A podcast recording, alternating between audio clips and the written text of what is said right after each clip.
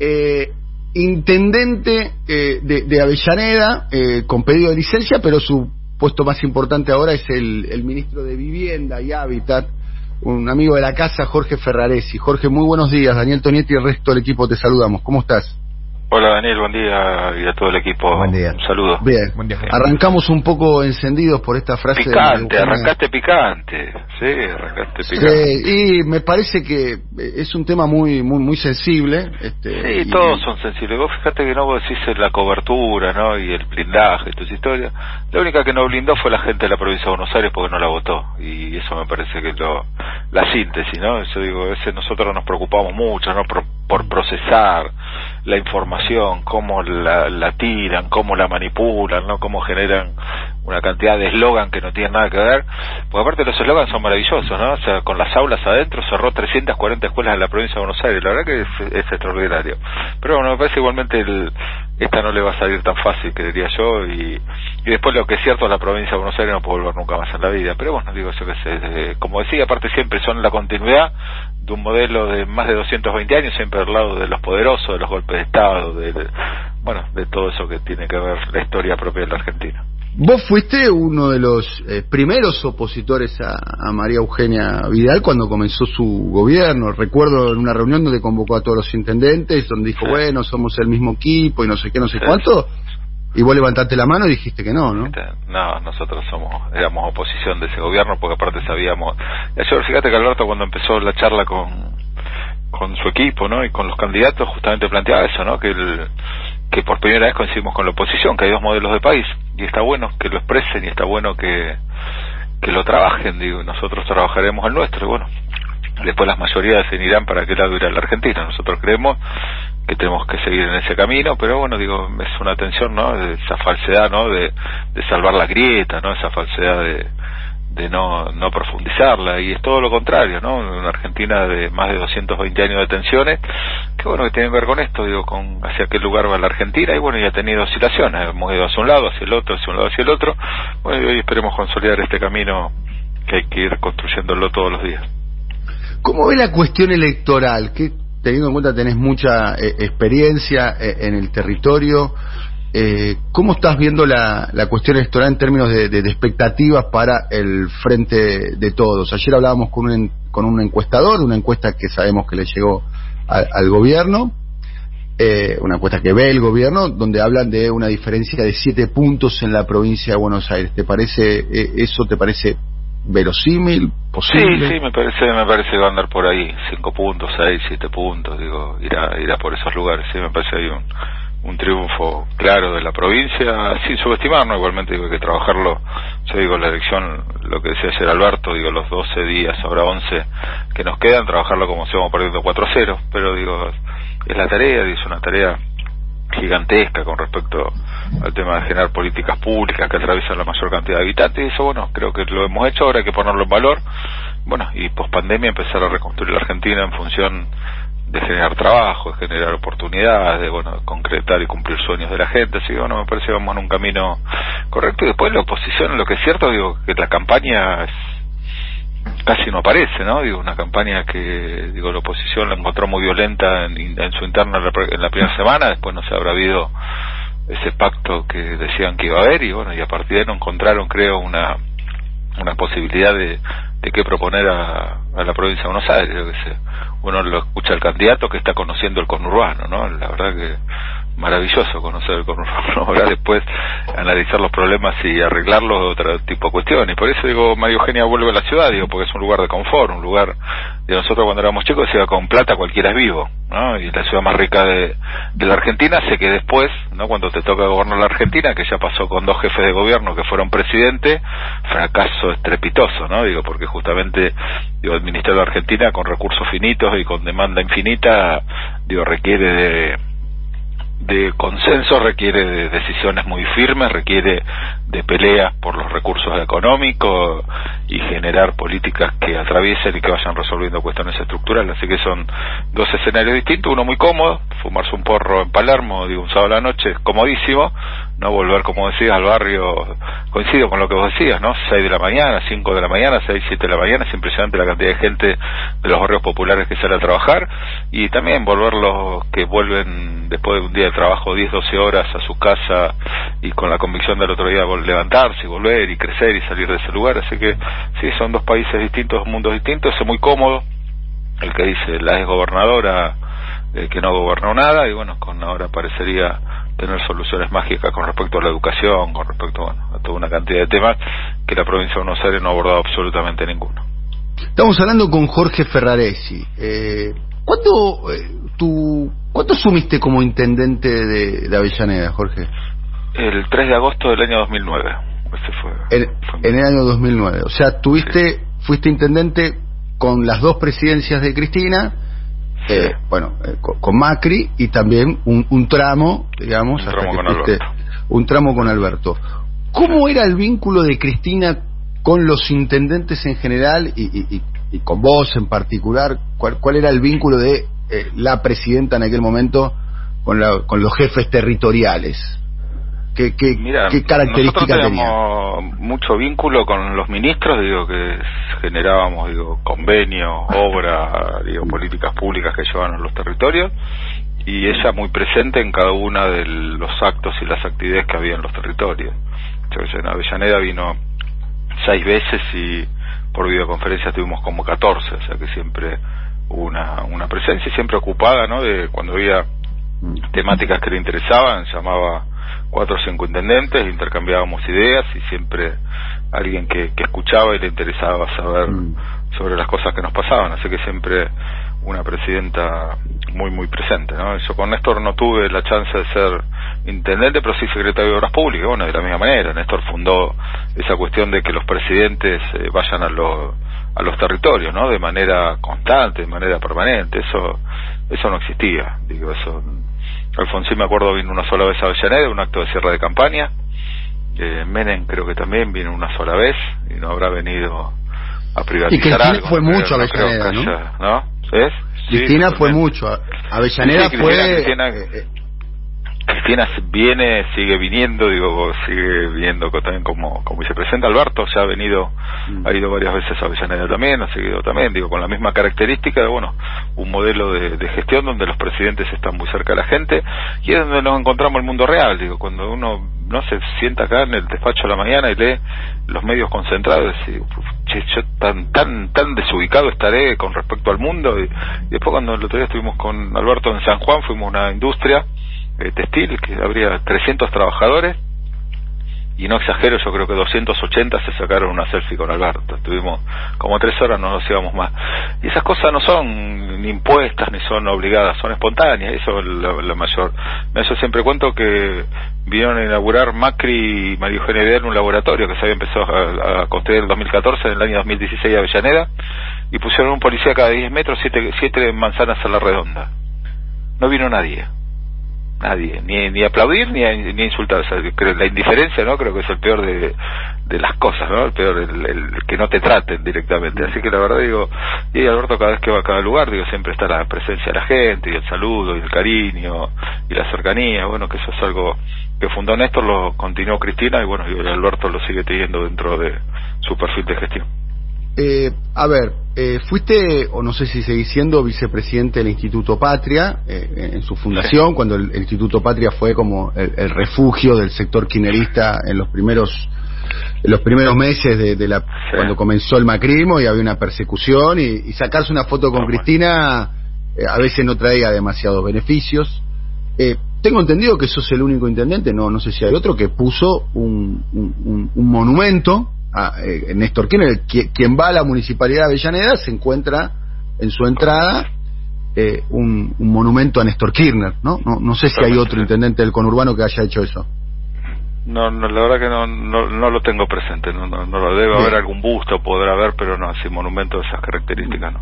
Claro, es casi, casi en, tamaño natural o un poquito más grande. Que sí, sí, más grande, más grande. más grande, ¿no? Porque Néstor, Néstor era alto, pero está bien. Y además está puesto en un lugar donde tener que pasar por ahí para entrar a la municipalidad, es indefectivo. Bien, eh, y después, eh, eh, Avellaneda ha sido, si se quiere, un santuario para, para el kirchnerismo, en aquel momento Unidad Ciudadana, los actos en, el estadio de Arsenal, los actos en el estadio de Racing y, demás. sos un, intendente emblemático. Eh, por eso, ¿qué? No, me, me, causa risa lo emblemático. Digo, ¿Por qué no te, no, no, no te parece que no te define el término emblemático del, del kirchnerismo? No, no porque digo lo, lo hago desde, desde la convicción, digo no, no no creo, o sea para mí todas esas cosas son naturales, o sea como que no ah. no o sea no me no, es que digo voy, a impostar una cosa me, me, sale de una manera natural y bueno se va dando eso justamente el otro día que vino eh, Cristina Avellaneda junto con Alberto que entregamos vivienda al primer lugar que fue después de Comodoro fue Avellaneda justamente ahí en la isla Maciel, no así que digo siempre sí y cuando voy repasando no me voy dando cuenta o sea como que la vamos viste la historia, hay que tomar distancia para ponerla en valor y bueno, eso es lo que me pasa. Eh, sorprendió eh, para muchos positivamente que hayas eh, sostenido que, el presidente Alberto Fernández tiene que ir por la reelección. El otro día conversábamos con Antonio Caló, también un dirigente sindical importante, también dijo, Alberto es flor de presidente, tiene que ir por la reelección. Tengo, dos tengo varias preguntas para hacerte con respecto a esto, porque es un tema que generó mucho. ¿Lo hablaste antes con Alberto eso? No, no, pero lo tengo como convicción, digo, yo digo, los procesos políticos se agotan en el tiempo democrático que te permite una elección tener un, un determinado lugar. Los intendentes, bueno, ahora dos periodos, digo, gobernadores dos, tres, algunos uno, bueno, los presidentes ocho, y por lo tanto me parece que, que tiene que que ir por ese lugar, así que bueno, trabajamos en eso. ¿Y lo hablaste con Cristina? No, tampoco, no, no. Tampoco, no, no, ¿Es una idea tuya?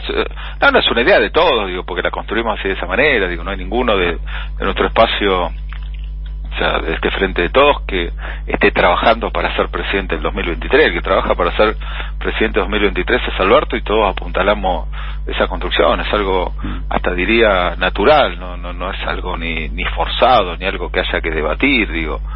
Es por, por naturaleza de construcción política, es así, así que digo, y lo mismo que Axel, ocho años en la provincia, y bueno, y así sucesivamente, digo, los intendentes que tengan la posibilidad de reelegir será de la misma manera, y los gobernadores de la misma manera, a veces los procesos, digo, se consolidan a partir de ahí, aparte, digo, y fundamentalmente en ciclos exitosos, o sea, nosotros apuntamos a tener una segunda parte salida de la pandemia de un proceso de éxitos de políticas públicas que se vean muy atravesadas con la gente, que ya se empiezan a ver, indicadores de crecimiento industrial, indicadores de crecimiento económico, de la generación de puestos de trabajo, digo, de políticas que empiezan a revertir las pérdidas que hubo en los últimos años, así que me parece que vamos en un camino donde lo natural es la reelección de Alberto y la elección de Axel en la provincia de la misma manera, siendo una gobernación distinta, muy distinta a la que estábamos acostumbrados, ¿no? Con cuestiones estructurales que se empiezan a resolver, con una provincia que empieza a invertir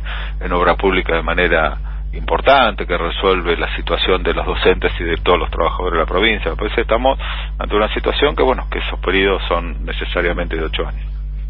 Eh, eh, nosotros en este programa eh, somos muy críticos de la política de ingreso de este gobierno. con respecto al tema eh, los salarios no le están ganando a, la inflación, eh, las jubilaciones, inclusive la mínima, eh, le ganan, casi empatan raspando con el bono, que el bono es, discrecional a, la inflación, los sectores medios están, los sectores medios bajos especialmente, están, están muy golpeados, los números macroeconómicos, los estadísticos hablan de, niveles de pobreza muy altos, eh, el consumo no, no se reactiva, eh, eh, la reactivación del consumo o, no se produce o se produce con, mucha lentitud y los números sociales, desde el punto de vista social, son alarmantes, ¿no? 56 de cada 100 chicos menores de 15 años viven en un hogar pobre, el número de indigencia, dos millones y medio de argentinos, los pobres, además de ser más son cada vez más pobres, dentro de la pobreza son cada vez más pobres. Eh, eh, ¿cómo, ¿Cómo ves esa situación donde eh, en términos materiales, ni hablar de inflación, la inflación está por encima de tres puntos hace, hace más de hace más de 10 meses y, ya gobierna Alberto Fernández. 2,9, el último 2,9. 2,9, bueno, se está desacelerando, nobleza obliga, se está desacelerando, es verdad, es verdad. Eh, 2,9. Sí, no, digo, venimos de, de, una pandemia y de dos pandemias en realidad, y una pandemia anterior que dejó un caldo de cultivo para que todas esas cuestiones se aceleren. Me da una diferencia, es cierto lo que vos decís, indicadores de pobreza, pero ha habido una contención en la política hacia esos sectores, digo, extraordinaria. Yo como, como intendente todos los años, durante toda mi gestión, había ruido en diciembre de saqueos de, de supermercados, siempre. ¿eh? El único año que no hubo fue el año pasado, porque la contención de alimentos, la situación alimentaria que genera el gobierno nacional, los provinciales y los municipales y las organizaciones sociales sobre el tema de lo que tiene que ver, porque vos fíjate, la primera medida de Alberto fue la tarjeta alimentaria, digo, el hambre, había hambre en la Argentina. Y ese me parece que la pobreza, o sea, el hambre y la pobreza son dos cosas distintas, me parece que lo del hambre se abordó de una manera muy eh, muy satisfactoria, digo, de una manera muy muy abarcativa, de una manera muy transversal, así que me parece que esas son cuestiones. Ciertas, lo que yo siempre en mis discursos digo, que algo mal habremos hecho, ¿no? Porque Perón nos dijo los únicos privilegiados son los niños y tenemos más del 55% de pibes pobres, ¿no? La verdad que me parece que es obligatorio, digo, profundizar políticas para ir resolviendo ese tipo de cuestiones. Y se hace de generar trabajo, no se hace de otro lugar, decía Perón.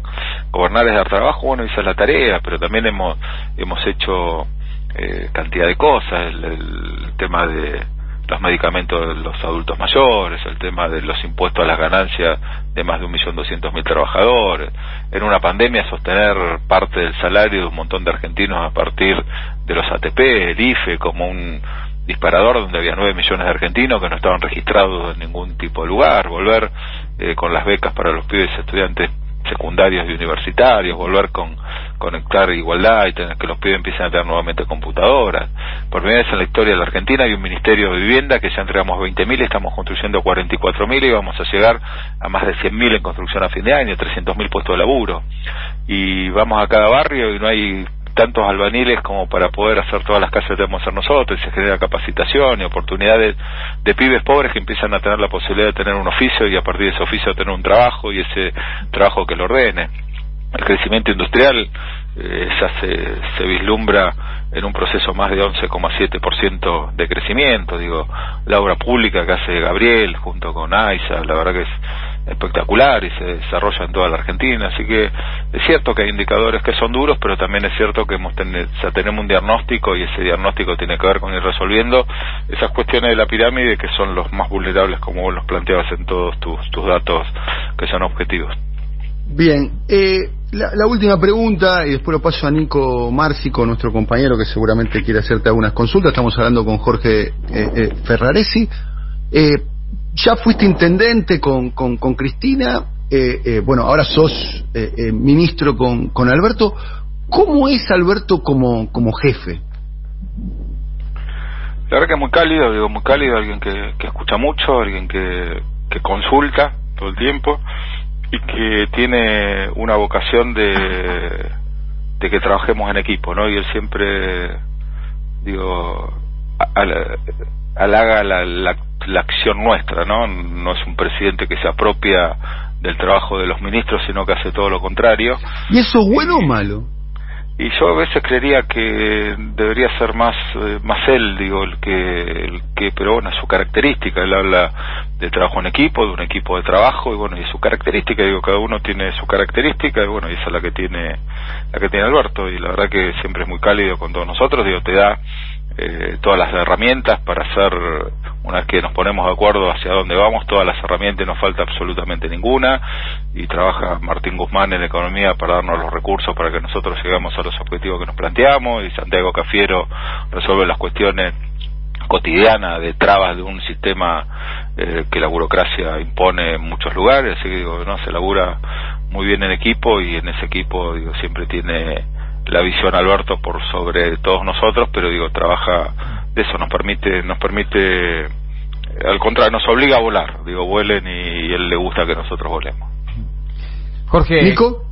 ¿Cómo estás? Buen día. Eh, consultarte también, a ver, eh, siguiendo un poco tu, trabajo, la, mirada que estás teniendo sobre lo que es la, problemática habitacional que tenemos en la, en la República Argentina, es noticia también, habitual, ¿no? Cada tantas semanas tenemos algún conflicto de esa materia en la ciudad de Buenos Aires. Hace 48 horas tenemos eh, este problema en, otra vez en un predio de 150 hectáreas, donde está allí la policía de la ciudad amenazando a, a 100 familias para desalojarlas de, un predio que, que lo están ocupando porque lo necesitan necesitan para vivir.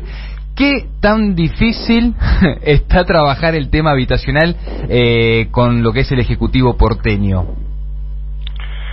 Yo creo que para las políticas hay que tener vocación, y fundamentalmente para urbanizar, ¿no? Y, vos cuando el, gobierno de Macri le transfirió a Rodríguez Larreta eh, terrenos públicos que los convirtieron en negocios inmobiliarios de desarrollos urbanísticos de clase BC1, y en esos terrenos se podrían haber construido 25.000 viviendas si sería distinta ¿no? la situación.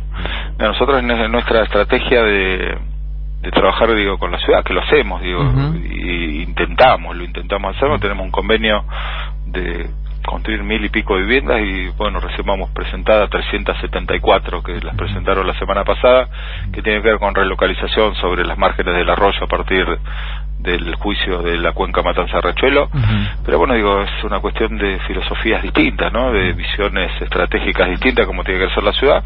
Es una ciudad que expulsa, una ciudad que expulsa, nosotros con los créditos a tasa cero que entregamos para construcción de viviendas en lotes propios, como digo yo, en la Casa de los Viejos, yo personalmente entregué 18 acá en la ciudad de Buenos Aires, en distintos bancos hipotecarios, ninguno se queda a vivir acá, todos se van.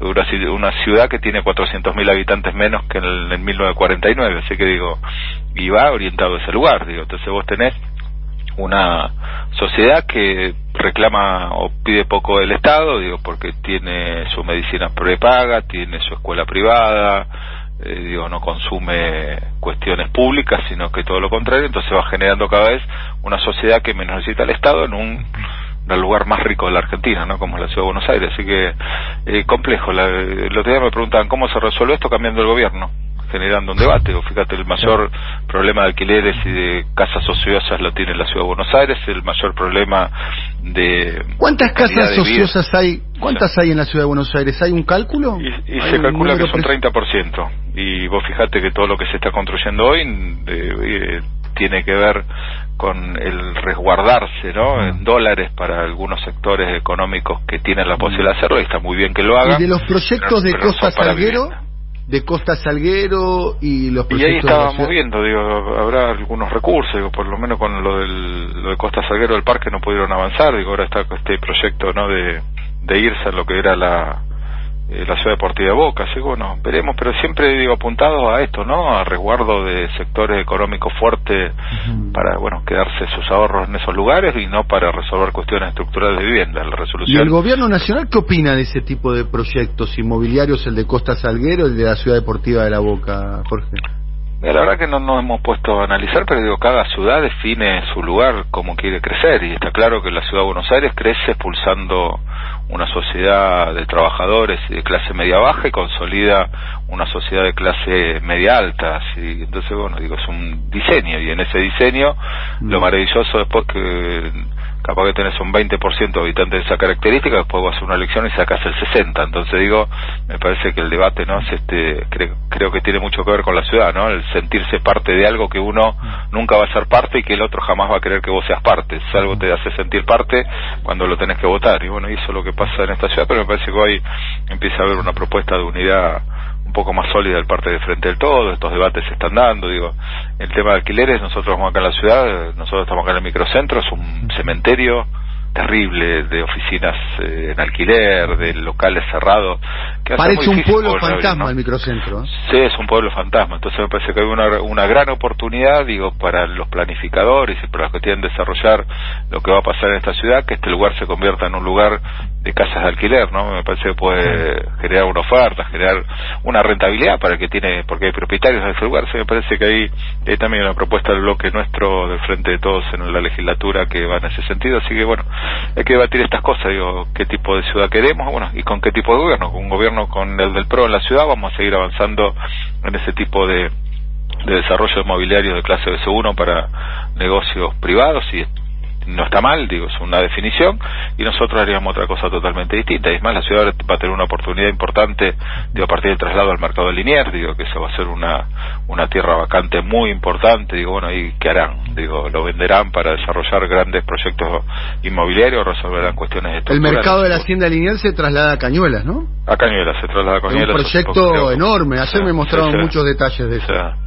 sí, va a estar muy bueno, digo, va a estar muy bueno para Cañuelas y es una gran oportunidad para la ciudad decir, bueno, qué tipo de ciudad queremos en este lugar, ¿no? Vamos a desarrollar barrios para los sectores populares, para los trabajadores, acceso al hábitat, todo ese tipo de cuestiones, bueno. Para la clase media, ¿no? Eh, eh, eh la, ciudad de Buenos Aires tiene un 38% de, de inquilinos, ¿no? La, clase media que, por lo menos, o A, que tenga más oferta en, en viviendas en alquiler, o B, que tenga la posibilidad de acceder. ¿Existe la posibilidad de me gustaría que desarrolle la idea de, del crédito a tasa cero del procrear. De, de, qué se trata puntualmente y cómo, si hay algún oyente, alguna oyente que, que se quiera anotar, que quiera... ¿Cómo es tasa cero? ¿Cuánta plata es? Y hoy 4 millones 300, ese 4 millones 300... ¿Qué es para construir? Para construir en lote propio la persona que tenga un terrenito o, sí, un terrenito bueno el fondo de los viejos o arriba de la casa el fondo de los viejos le dan cuatro palos para que haga cuatro, cuatro millones trescientos ¿Y con cuatro palos se puede hacer qué ¿Se puede hacer 60 metros cuadrados, dos dormitorios, una casa muy linda, muy confortable, digo, con la 60 metros cuadrados vive una familia tipo, ¿no? O sea, una familia tipo, sí, sí, dos pibes, digo, tranquilo y bueno, entonces después el salario tuyo, imaginemos que ganas 100 mil pesos entonces tu cuota va a ser el 25% de tu salario, 25 mil pesos. Si divides los 4 millones 300, y por eso dividís el valor total sobre el valor de salario, creo que da 160 y pico de cuotas. Y esas cuotas se ajustan por el, ahora estamos modificando, nosotros cambiamos del UVA a la fórmula hogar.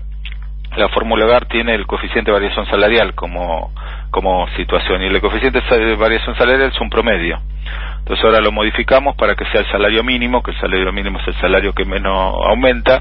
Y en esto que hablábamos que pasó a medio por arriba. No está muy bien que el salario mínimo sea el que menos aumenta, ¿no? Bueno, pero es así porque, bueno, el salario mínimo dispara el gobierno para que después las paritarias vayan arriba de ese salario. Sí no, no, es, no es ni malo ni bueno, es una referencia, digo, la referencia que tira el gobierno dice, bueno, el salario va a aumentar 37%. Vos estás en un sindicato y tu sindicato dice, bueno, yo voy al 39, al 41, al 38,5, entonces después el coeficiente de, variación salarial dio un promedio 40, ahora el tuyo que el mínimo fue 38, entonces vos vas perdiendo calidad de vida porque la cuota la tenés que pagar, entonces ahora incorporamos a la fórmula que sea el coeficiente de variación salarial, el salario mínimo, y como tenemos como desarrollo de desafío político que los salarios superen la inflación, también la inflación. Entonces cualquiera de esos tres indicadores, el que menos impacte sobre la cuota del que está eh, devolviendo el crédito, es el que va el que va a acelerarle su aumento de cuota, de manera que no pierda calidad de vida, y lo otro novedoso que se empieza a pagar a partir de que la casa está terminada. O sea que por lo tanto el que tiene un alquiler lo puede seguir sosteniendo porque no tiene que hacer frente a las dos cosas. Cuando la casa está terminada, deja de alquilar, se muda y a partir de ahí empieza a pagar la cuota que es muy probablemente menor que el alquiler que tenga que pagar. Bien. Eh, y, eso la cuota sería de cuánto? ¿Le dan cuatro palos eh, para construir? Sí, cuatro millones trescientos o depende, digo, un salario mínimo, también se puede entrar con un salario mínimo dos millones trescientos mil pesos y se pueden construir 34 metros cuadrados, que es un monoambiente. Eso lo hemos ampliado. Queda abierto siempre. Digo, o que si los argentinos que tienen posibilidad de tener un ahorro y comprar un terreno, van a tener un crédito para construir su casa. O sea, ahora quedamos que están abiertos los programas del Banco Hipotecario, están abiertos siempre y cada tanto hacemos un corte y hacemos los sorteos o adjudicamos de manera directa de acuerdo al cupo que nosotros tengamos. ¿Existe la posibilidad que se recupere el banco hipotecario para el Estado o el procrear es el banco hipotecario de facto? No, el Procrear es una política de Estado del Ministerio de Desarrollo Territorial y Hábitat y el banco hipotecario es una herramienta por el cual se llega a la gente. Digo, el banco hipotecario. Pero es un banco está privatizado, ¿no? Es un banco. Sí, está, está privatizado con, digo, es medio raro porque el 60% sí, tiene directores del Estado. El Estado y el, bueno, son de las privatizaciones de, de Menem, digo, donde la mayoría, la minoría tiene mayoría, entonces digo, es una cuestión. Pero venimos trabajando consensuados, venimos trabajando bien. Lo controla IRSA, ¿no? El Banco Hipotecario. Sí, Casualmente el mismo que está desarrollando la Ciudad Deportiva de La Boca. La, ciudad deportiva, la Ciudad Deportiva de Boca. Y le decíamos que nos dé un pedacito a nosotros para construir un procrear y también poner en valor lo que tiene que ver con las políticas públicas. Así que bueno, el Banco Hipotecario es una herramienta, pero todos los recursos no son financieros, sino son recursos mm. propios del Estado, que bueno, que los aplicamos a esto. ¿No hay un problema ahí, Jorge, que el Banco Hipotecario lo controle un grupo dedicado al negocio inmobiliario? Y de, sí, pero viste, son temas de legislación compleja que necesitan una ley, digo. Lo que es cierto, digo, que todas las cosas... Digo, hablan, habla, se habla tanto del neoliberalismo, neoliberalismo, en términos nominales, pero el banco hipotecario lo controla un grupo dedicado a, al negocio inmobiliario y además es el que está desarrollando la ciudad deportiva La Boca, ¿no? Sí, pero digo, también es cierto que todo lo que hemos propuesto nosotros, digo, porque aparte soy yo el que lleva adelante las reuniones, soy yo el que lleva adelante los proyectos del Ministerio, el Banco Hipotecario a disposición totalmente, no hemos tenido ninguna objeción, y aparte, digo, para nosotros es un disparador, digo, porque fíjate que hay, una confusión con respecto al Banco Hipotecario. El Banco Hipotecario, más allá que sea un recurso del Estado Nacional, te entrega un crédito a tasa cero. El sistema financiero algún ruido deberá hacer me quiero imaginar, yo que sé, es una, eh, es una pregunta que me hago todos los días. Bueno, ¿cuándo el sistema financiero sale a plantear algo con respecto al tema de hipotecas, de créditos, de todo este tipo de cuestiones? Bueno, y le vamos dando mucho volumen porque ya estamos eh, gestionando casi 70.000 créditos. Digo, lanzamos Procrear 2, que es la construcción de desarrollos urbanísticos, más de 30.000 viviendas en la Argentina. Ya estamos en proceso de más de 10.000 eh, licitadas y ya casi 5.000, 6.000 en ejecución. Bueno, los programas con las provincias y los municipios.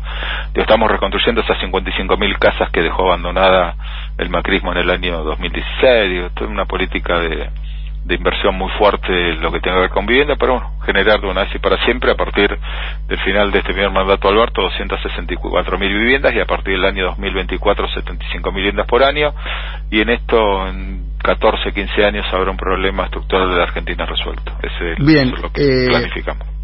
Bien, última pregunta y te agradecemos, Jorge, el, contacto con nosotros y el tiempo que le destinaste a, conversar con, con, nosotros. ¿Extrañas a Villaneda, Jorge? No, porque estoy mucho, estoy, estoy, estoy, me, desdoblo y trabajo 18 horas y estoy allá y estoy acá y, estoy, y aparte digo, Magdalena que es mi compañera, digo que, que jefa de gabinete y bueno, que es candidata a primer concejal, digo, todo el tiempo estamos, estamos charlando sobre las cosas de Villaneda y bueno, la verdad que estoy, estoy, estoy cerca, estoy cerca digo, y esto me muestra una visión también de Argentina muy desigual, digo, uno empieza a conocer esa Argentina profunda, digo, de falta de oportunidades, bueno, que hay que revertirlo, bueno, y eso también, digo, la vivienda va a ser un disparador importante. Y, la última pregunta, sos hincha de argentinos, el presidente es hincha de argentinos. Sí. Argentino es eh, cuna de cracks, de, de, ahí salió Tevez, salió Riquelme y bueno, salió el más grande. El más grande de todos los tiempos, ¿no? Si fueses un jugador de fútbol, eh, ¿cuál serías de Argentino Junior? Digamos. ¿Quién sería yo? Jugador. Un Pipa Gancedo. No, no, no, no, eso sería. Y, he, tenido distintas etapas. un Jorge Mario Holguín. No, no, no, tampoco. No, yo era un, un rústico un rústico. A mí, la verdad que Argentino ha tenido pocos rústicos. Claro, me acuerdo, me acuerdo, me, acuerdo de, de, uno, un jugador que habrá sido o sea, en los principios de los 70, eh, eh, Juan Domingo Pla, era un jugador que medía dos metros, que había venido de Boca, que calzaba 45.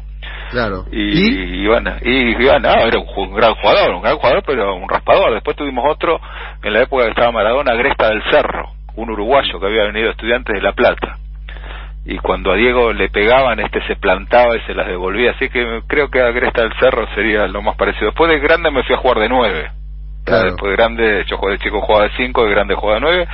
Y de nueve, la verdad, he sido un goleador como con mucho olfato. Y ahí, y ahí ponerle, yo qué sé, del orte ponerle una cosa así tampoco ah, nada, habilidad poca habilidad la mía viste más mucho empeño mucho esfuerzo muchas ganas pero he tenido una particularidad digo que, que tiene que ver con el liderazgo. Yo estudié en la UTN en la UTN había campeonatos de fútbol y yo siendo un jugador regular, me dio armaba el equipo y yo me pongo a poner a la distancia. Capaz que había un tipo que jugaba bien, yo lo sacaba, ponía otro y el compañero se iba y entraba el otro y no pasaba nada. O sea, siempre lo que tuve también, digo, dentro del equipo era era el líder, ¿no? O sea, como me plantaba como líder más allá de mis habilidades individuales. Bueno, el, el, otro día que hablemos te pregunto qué jugador eh, sería Alberto Fernández, que también es hincha de, Argentina. Y ataja, Alberto ataja. Y tenés un Vidacé, ¿o no? Es arquero. Y era, ¿no? Era Vidacé, un gran, Vidacé un gran arquero, sí, Vidacé un gran arquero, y después uno hemos tenido hoy Chávez también, Chávez la verdad que la rompe, un arquero maravilloso que tenemos hoy, así que ¿El arquero del, del, de la Copa Libertadores del 85 es Vidacé o no? Vidacé, Vidacé, sí, sí, sí. Tal cual. ¿Qué equipo ese? Eh, Jorge, un abrazo grande.